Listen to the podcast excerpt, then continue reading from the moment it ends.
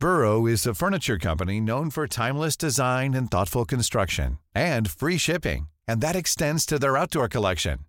Their outdoor furniture is built to withstand the elements, featuring rust-proof stainless steel hardware, weather-ready teak, and quick-dry foam cushions. For Memorial Day, get 15% off your Burrow purchase at burrow.com slash ACAST and up to 25% off outdoor. That's up to 25% off outdoor furniture at burrow.com Y para hablar de este tema, agradecemos que tome la llamada Noticiero Capitalino a Guillermo Ávila, director de Sistemas de Movilidad, y vamos a hablar justamente con él acerca de esta concesión de motonetas. Guillermo, muy buenas noches. Hola, buenas noches, ¿qué tal? Muchas gracias por gracias, la entrevista. Gracias por platicar con nosotros. Cuéntanos de qué se trata esta concesión de motonetas eh, de tiempo compartido. ¿Cómo operaría? Eh, eh, creo que es importante decir que no se trata de una concesión. La concesión, la verdad es que es un instrumento mucho más fuerte para precisamente ofrecer un servicio.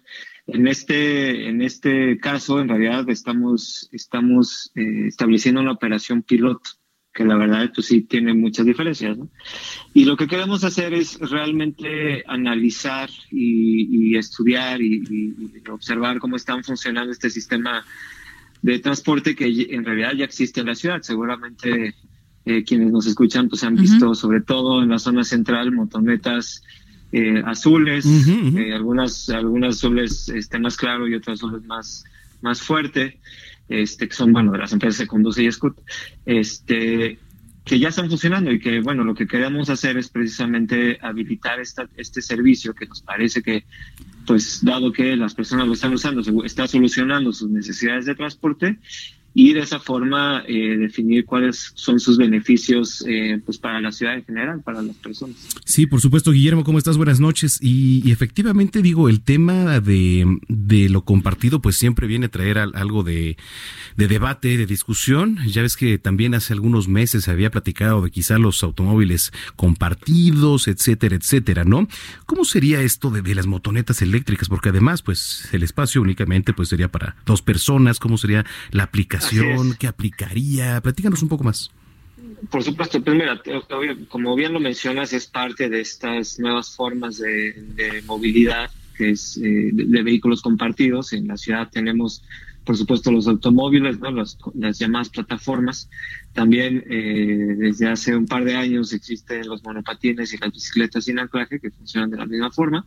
Previamente, pues ya también teníamos las bicicletas compartidas del sistema público que es Ecobici y pues ahora también estas, estas motonetas, ¿no? Y lo que estamos haciendo es eh, tratar de uniformar la operación también de forma tal que, que, que dé más certeza a las personas usuarias, ¿no? Desde el hecho de que las empresas estén legalmente constituidas, que, que, comprueben que tienen las capacidades administrativas, financieras, técnicas y operativas en general para ofrecer un servicio de calidad, este, eso por parte de las empresas, hasta también condiciones para la para el, la operación como tal y, y, el uso de las motonetas por parte de las personas usuarias, que es pues obviamente el uso obligatorio de casco, este, respetar obviamente el reglamento de tránsito, este, tener una, una licencia, etcétera, ¿no? Entonces, eh, como te decía, pues es en general el, la búsqueda de cumplir con nuestros objetivos de de tener eh, servicios de transporte más seguros, más eficientes, sustentables. Eh, Claro. Integrados. Ahora, preguntarte específicamente, ¿tienen ustedes cifras de cuántas personas podrían ser los clientes potenciales de este tipo de, de motonetas? Precisamente una de las una de las condiciones para otorgar este permiso temporal que, que, que, obtendrán las, las empresas interesadas en participar en esta operación piloto es que nos den información de la uh -huh. misma forma en que hemos establecido esa, esa misma obligación para los otros sistemas compartidos, pues este no será la excepción, ¿no? Y creemos que eh, es una de las grandes eh, digamos, características y ventajas de este tipo de sistemas, la, la, la provisión de información, uh -huh. siempre y cuando esa información pues, le sirva a la autoridad para, para estudiar la operación, para poder planear eh, las políticas de regulación, etcétera. Entonces, eh, pues esa es una esa es una de las cosas que queremos conocer precisamente, ¿no? O sea, cuál es cuál es su cuál es su demanda real. Ahora, Guillermo, se plantea, como en otros programas piloto lo ha sido, habilitar un tipo de carril porque, eh, pues, el hacer este tipo de ejercicio también conlleva un riesgo, ¿no? No todos manejan de la misma manera, hay gente imprudente que inevitablemente, pues, luego se mete ahí a carriles donde no debe. Uh -huh. ¿Se pensaría habilitar algún carril en particular?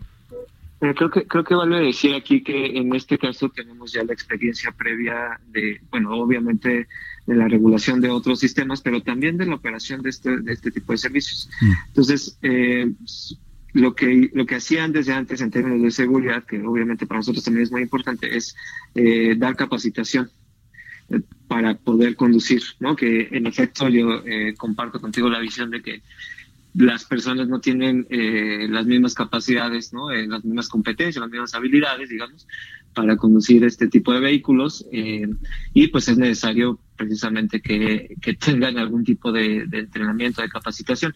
Y es una también, es una de las condiciones que estamos estableciendo aquí también. No habría un, un este un carril específico como en el caso, por ejemplo, de las bicicletas, porque eh, técnicamente no son eh, vehículos eh, no motorizados, de hecho todo lo contrario, ¿no? O sea, sí se clasifican por sus características técnicas como vehículos motorizados y por lo tanto tienen que cumplir con lo que dice el reglamento de tránsito, el reglamento de la ley de movilidad, la ley de movilidad, etcétera, al respecto, entre ellas que pues tienen que circular por el arroyo vehicular. Y otro tema también relacionado con esto es que estamos estableciendo un límite de velocidad máximo de 50 kilómetros por hora, que eso lo tienen que tener automáticamente los vehículos y en realidad pues eso ya también es algo que de facto existe eh, en estas motonetas que ya están en, eh, que ya están en la calle. Muy bien. Muy bien, pues vamos a estar dando seguimiento. Eh, Guillermo, muchísimas gracias. No, gracias a ustedes. Muchas gracias. How would you like to look five years younger? In a clinical study, people that had volume added with Juvederm Voluma XC in the cheeks perceived themselves as looking five years younger at six months after treatment. Look younger, feel like you. Add volume for lift and contour in the cheeks with Juvederm Voluma XC. Reverse signs of aging by adding volume to smooth laugh lines with Juvederm Volure XC. For important safety information and to find a licensed specialist, visit juvederm.com. That's J U V E D E R M.com. Not for people with severe allergic reactions, allergies to lidocaine, or the proteins used in Juvederm. Common side effects include injection site redness, swelling, pain, tenderness, firmness, lumps, bumps, bruising, discoloration, or itching. There's a risk of unintentional injection into a blood vessel, which can cause vision abnormalities, blindness, stroke, temporary scabs, or scarring. Talk to a licensed specialist to find out if it's right for you.